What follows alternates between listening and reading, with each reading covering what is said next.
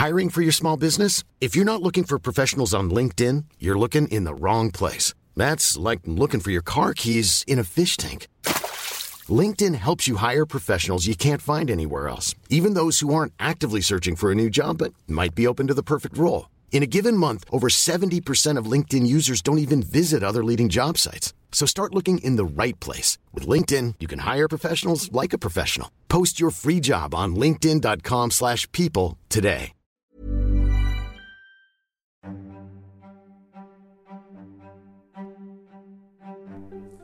Hola, esto es El Ciudadano Político, el podcast en el que tú y yo discutimos, analizamos y entendemos la agenda pública de este país para poder reconstruir esta democracia. De eso se trata. Se trata de entender, se trata de informarnos, se trata de analizar. ¿Para qué? Para después participar activamente en la reconstrucción de este país. Eso es hacer ciudadanía y ese es el objetivo de este podcast. Esa es mi misión. Eso es lo que quiero hacer yo en la vida reconstruir a este país a través de nosotros, a través de los ciudadanos. Porque ya le dejamos esa tarea a los políticos, a ese grupo que conocemos como los políticos, durante varias décadas y no pudieron, fracasaron. Por eso ya tenemos que empezar a probar fórmulas diferentes. La fórmula que yo te propongo es entre todos, en conjunto, en equipo. Los mexicanos, políticos y no políticos, ciudadanos y políticos profesionales reconstruyendo juntos a este país. No nos tenemos que poner de acuerdo en todo, nos tenemos que poner de acuerdo en lo esencial. Y justo de eso se trata el episodio de hoy. Una de las cosas más importantes de este país es resolver la seguridad. Y es uno de los fracasos más importantes de las últimas décadas. Olvídense de colores, olvídense de partidos, olvídense de diferentes tipos de gobiernos o presidentes. Todos en las últimas cuatro décadas han fracasado en el tema de la seguridad. Todos han fracasado y tú y yo vivimos inseguros por eso. Pero tenemos que entender de qué se trata. Es un problema muy complejo que tiene diferentes aristas y tiene diferentes elementos. Justo el no querer entenderlo, justo el no querer abordar las diferentes aristas, es lo que nos tiene en el drama en el que vivimos hoy. El miedo, la inseguridad, la frustración de perder desde la vida hasta el patrimonio en cualquier oportunidad y que quien nos afecta no pague las consecuencias. Ese es el drama en el que vivimos hoy. Y sí, en efecto, es un drama que tenemos varias décadas viviendo, pero hoy estamos en el peor momento de esas cuatro décadas y esto no es una opinión, es un dato duro. Este es el inicio más violento de la historia de este país. Estamos ya alrededor de los 90 mil homicidios. 90 mil homicidios en 32 meses. Estamos hablando de un promedio de más de 3 mil homicidios mensuales, de 100 homicidios diarios. Esto es una locura. Pero lo peor es que solo 100 de cada uno de esos mil homicidios van a tener alguna consecuencia concreta. Y ese es el gran drama. El 90% de esos homicidios no van a tener una sola consecuencia. Matar en México es muy fácil, perder la vida en manos de alguien violento es muy barato en este país. Pero no solo son los homicidios, ¿eh? el 87% de todos los delitos quedan impunes. ¿Cómo lo han tratado de resolver los políticos en los últimos años en este país? Con medidas populistas, medidas eh, inmediatistas que tratan de resolver no el problema, sino la crisis. Tratan de resolver la crisis mediática. Cuando de pronto se vuelve muy mediático el secuestro o el robo o el homicidio mismo o el narcotráfico se convierte en un actor principal de la agenda de, discusión pública en los medios de comunicación, el gobierno, los congresos suelen sacar medidas populistas como ampliación de sanciones, eh, creación de eh, grupos especiales, comisiones, fiscalías, etcétera, que nunca están conectadas a medidas concretas. Pero vamos a empezar desde el principio. ¿Qué es la seguridad y por qué el Estado es responsable de ella? Los estados modernos, los estados democráticos modernos, se crearon precisamente para proteger, para cuidar nuestra seguridad en cinco bienes muy importantes. Hay cinco bienes tuyos y míos que son responsabilidad del Estado. Responsabilidad, esto es importantísimo entenderlo. No es tu responsabilidad simplemente cuidar tu vida, tu integridad, tu patrimonio, tu libertad y tus derechos. Es responsabilidad de un Estado. Para eso existe. El Estado existe para cuidar cinco bienes principales. La vida, la integridad, el patrimonio, la libertad y tus derechos. Para eso se hace toda una estructura gigantesca, para eso pagamos impuestos, para eso se generan órganos, para eso se generan leyes, para eso se generan procedimientos, para que tu vida y la mía, tu integridad y la mía, tu patrimonio y el mío, tu libertad y la mía, tus derechos y los míos estén debidamente protegidos. ¿Protegidos de quién? Protegidos de otras personas y protegidos del Estado mismo. Es decir, las dos maneras de afectar cualquiera de estos cinco bienes es que, por un lado, el Estado abuse de sus funciones y ponga en riesgo alguno de estos cinco bienes, o que otras personas, personas privadas que no pertenecen al Estado, traten de afectar tu vida, traten de afectar tu integridad, tu patrimonio, tu libertad o tus derechos. El Estado tiene que estar construido y preparado para defenderte de cualquier posible ataque a cualquiera de estos cinco bienes. Ese es el inicio de un diseño democrático real de un Estado eficaz. Cuando ustedes van a otros países donde esto se toma en serio, democracias exitosas, se entiende perfectamente que la prioridad número uno de un Estado es proteger estas cinco cosas. Cuando tú caminas en la calle de un país democrático, en una democracia exitosa, verdaderamente te sientes seguro en tu vida, en tu libertad, en tu integridad. No sientes la amenaza permanente de otras personas o del Estado mismo. En un lugar como México, esa amenaza se siente. Salir a la calle, estar en el transporte público, moverse de un lado a otro en una carretera, te genera la sensación de peligro y eso quiere decir que el Estado está fallando en una de las responsabilidades más importantes que tiene. Ahora, tiene dos vertientes la seguridad. La vertiente uno es la de prevenir los ataques, que no se den.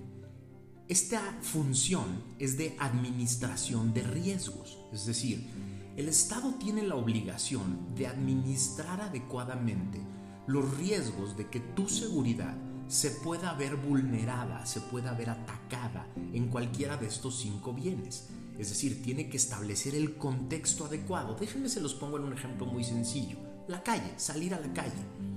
No es lo mismo salir a una calle oscura, sin cámaras, en donde las esquinas son peligrosas, en, eh, en donde el transporte público es viejo, no tiene seguridad, los, los choferes no tienen ningún tipo de registro, los vehículos no tienen ningún tipo de registro, a que el contexto de administración de riesgo sea una ciudad que siempre esté iluminada, que está llena de cámaras, que las cámaras están conectadas a un sistema adecuado, que ese sistema adecuado tiene la, capacidad y, y, los programas adecuados para reconocer a personas que han sido, que han cometido algún delito, que tiene la capacidad de reconocer los lugares de riesgo, en donde hay policías en diferentes esquinas o calles donde se han cometido delitos, que hay estadísticas adecuadas para saber dónde se cometen más delitos, que hay inteligencia suficiente para saber dónde están los grupos, dónde se alojan los grupos de eh, crimen más eh, recurrentes, etc. Eso es administración de riesgo para prevenir delitos. Y esta es una de las funciones más importantes del Estado. La segunda vertiente es la de sancionar a aquellas personas que ya cometieron algún delito, es decir, cuando el riesgo se materializó, cuando el Estado falló en la primera función que es la de prevención. Lo que quieres en una democracia eficaz es que las personas que cometieron un delito paguen una consecuencia. Y esto se llama administración de justicia. Ya no es administración de riesgo. El riesgo se materializó, el Estado falló en una de sus funciones importantes, ahora tiene que reparar esa falla. ¿Cómo se repara esa falla? A través de la administración de justicia. ¿Qué quiere decir esto? Son cinco vertientes muy importantes. La primera es detectar. Un Estado que no detecta, un Estado que no sabe que se están cometiendo delitos, no tiene la capacidad de administrar justicia. No puede, no va a poder jamás. Pero no es suficiente con detectar, no es suficiente con que la cámara de video de una calle haya visto que asaltaron a una persona o que mataron a una persona. No es suficiente. A partir de ahí, a partir de ver, a partir de conocer, a partir de detectar, el Estado tiene que tener la capacidad de investigar. Eso que vio en la cámara lo tiene que convertir en un expediente que tenga la capacidad de ser llevado a procedimiento y obtener una sanción.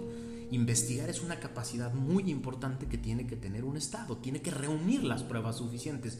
No es suficiente con lo que se vio en la Cámara para que esa persona acabe en la cárcel durante más de 20 años.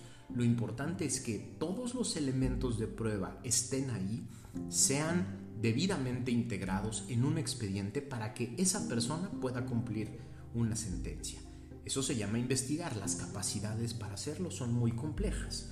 Pero después de nada sirve investigar, de nada sirve armar un expediente si no se puede procesar adecuadamente a esa persona. Es decir, que el Ministerio Público tenga la capacidad de ir ante un juez y llevar los elementos, que el juez no tenga ningún tipo de pretexto, entienda perfectamente el expediente y le ponga la sanción más importante que se pueda a esa persona.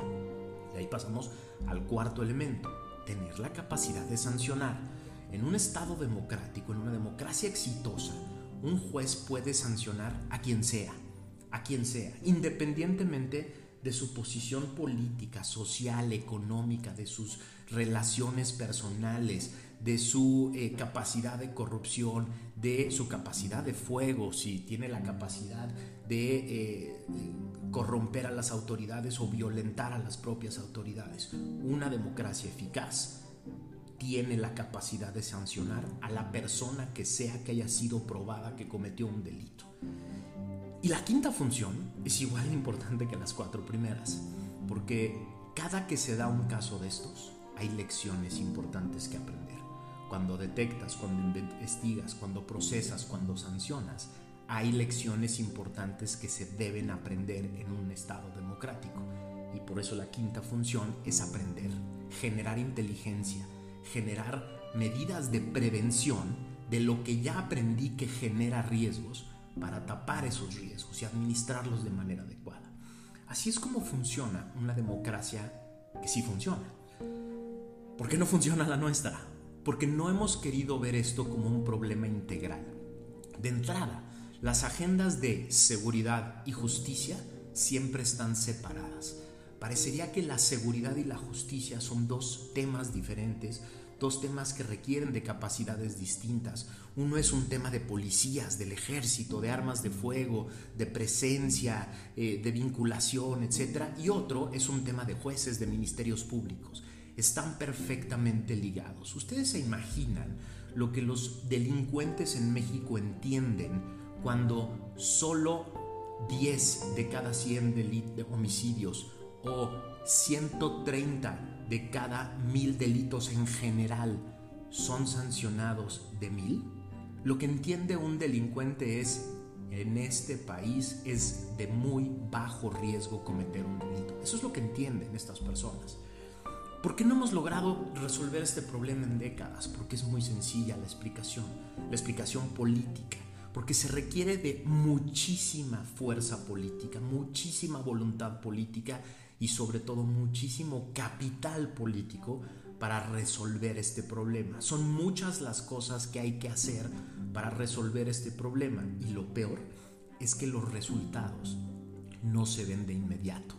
Por eso, por eso no lo hemos logrado resolver, porque no ha habido un grupo político en los últimos 40 años en este país que hayan querido apostar su capital político a reestructurar el sistema completo de seguridad y justicia, a crear un verdadero sistema de seguridad y justicia y tener el riesgo de no capitalizar absolutamente nada.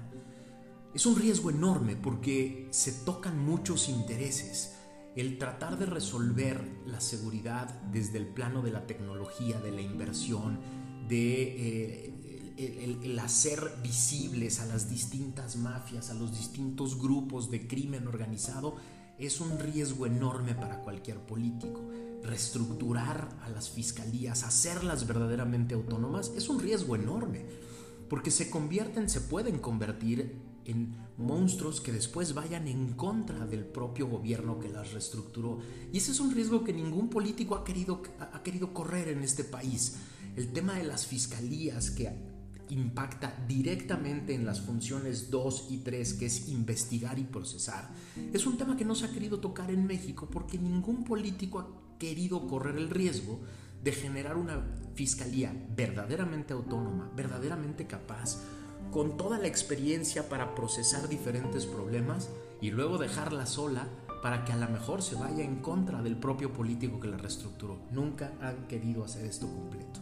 Y nunca se ha querido abordar de manera integral la reforma del Poder Judicial por lo mismo, porque el Poder Judicial, tanto los locales como los federales, eventualmente pueden limitar el ejercicio del poder y el abuso del poder de los gobiernos que los reformaron. Por eso nadie ha querido entrarle a este tema de manera completa.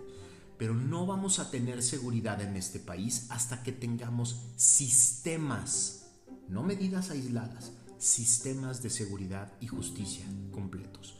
Ahora déjenme proponerles 10 medidas, porque de lo que se va a tratar este podcast es de ir generando una agenda, que tú tengas en tus manos una agenda concreta, que puedas poner sobre la mesa de tu diputado local, de, tu diputado federal, de tu senador, del presidente municipal, del gobernador que tienes ahí a disposición, porque a través de redes sociales y otros mecanismos vas a poder proponer este tipo de cosas. De eso se trata.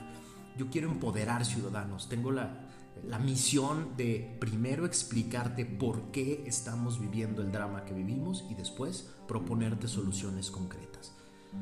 Solución número uno, tenemos que reconstruir el Sistema Nacional de Seguridad Pública. No podemos resolver la seguridad en este país si no tenemos un sistema nacional.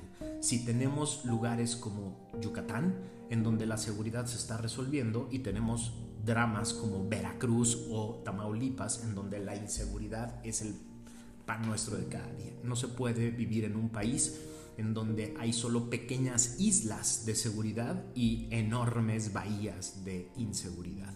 Necesitamos un sistema nacional de seguridad pública eh, en el que se coordinen de verdad los diferentes órdenes de gobierno, los las diferentes instancias de gobierno para generar inteligencia y para atacar al crimen.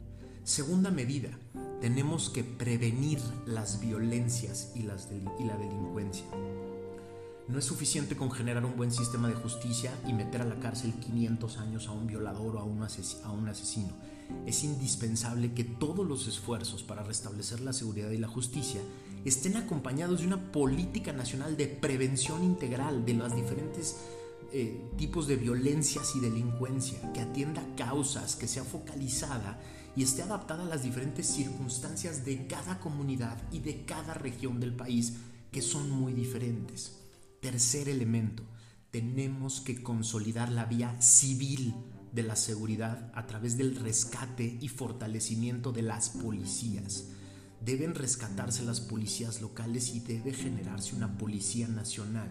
Uno de los peores errores de este gobierno, uno de, las peores, de los peores dramas que vamos a pagar durante años es la desaparición y la desarticulación de la Policía Federal en lugar de corregir sus errores la creación de la Guardia Nacional a través del ejército mexicano y el debilitamiento de las policías. Lo que necesitábamos era todo lo contrario. Policías fuertes, policías capacitadas, policías con dinero, policías con tecnología, policías con incentivos adecuados para hacer las cosas bien, no un grupo amorfo, extraño, llamado la Guardia Nacional, que depende del ejército, que lo único que puede hacer es tener presencia en algunos lugares. Cuarta medida, necesitamos mejorar las capacidades de investigación de las procuradurías y de las fiscalías de los estados y de la federación. No vamos a poder resolver el problema de inseguridad en México si no tenemos fiscalías y ministerios públicos que sepan investigar, que sepan llegar a la escena del crimen y encontrar los diferentes elementos, que tengan la capacidad de ver qué sucedió, armar un expediente, convertirlo en un expediente que se pueda llevar a las diferentes instancias. 5. Necesitamos contar con modelos de gestión en las procuradurías, administrar la carga de trabajo, incrementar la eficiencia de la investigación. Si ustedes supieran la cantidad de expedientes que tiene que administrar cada ministerio público y las presiones que tienen para hacerlo, se morirían. Cada ministerio público en diferentes instancias puede tener cientos o miles de expedientes en su poder que no va a poder procesar. ¿Cómo los procesan?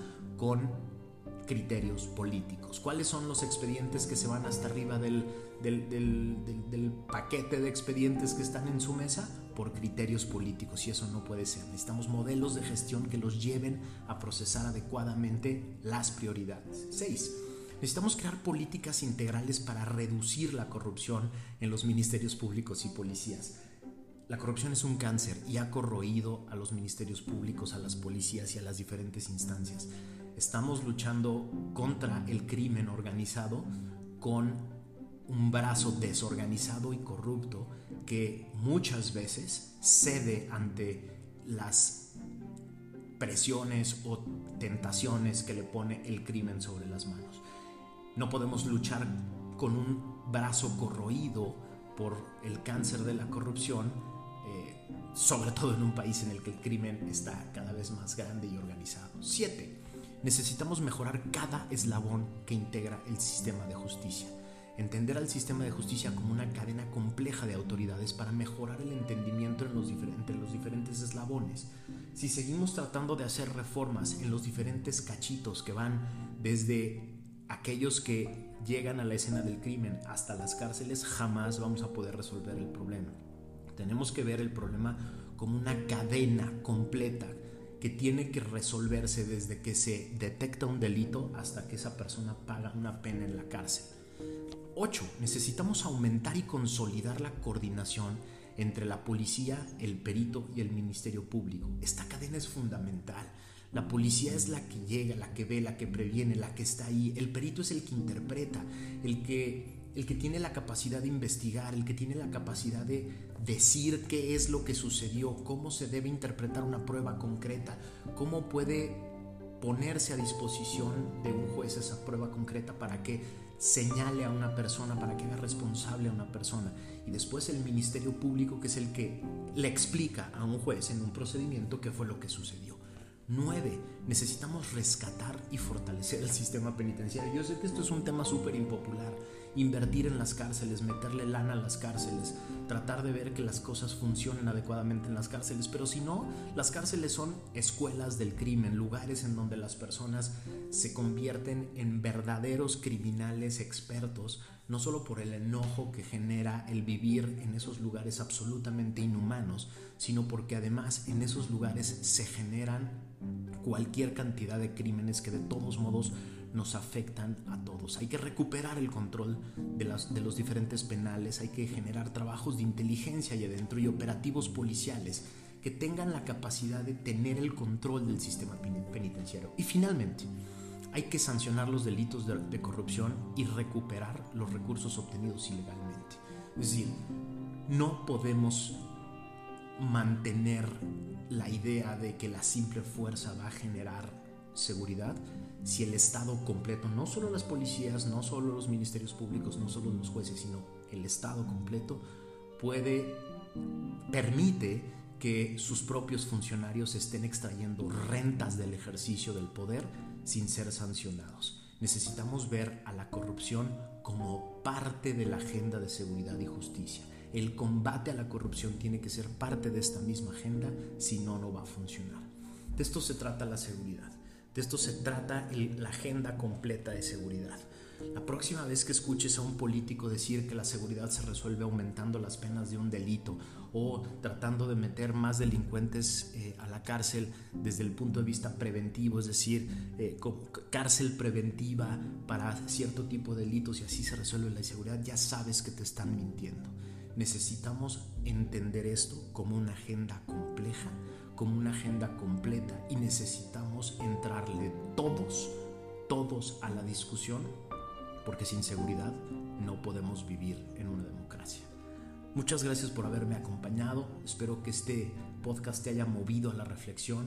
No te olvides seguirme en mis diferentes redes sociales. Estoy en, Twitter como MaxKaiser75, igual en Instagram, en Facebook. Este podcast está en las diferentes, eh, en las diferentes plataformas. Va a estar en Spotify, en, Apple Podcast, en Google Podcast, en Amazon porque lo que quiero es que llegue a todos lados. Ayúdame, ayúdame a compartirlo, ayúdame a compartirlo con las diferentes personas que crees que se puedan beneficiar de esta información y de este, y de este análisis. Qué gusto haberte tenido aquí conmigo. Nos vemos en la próxima.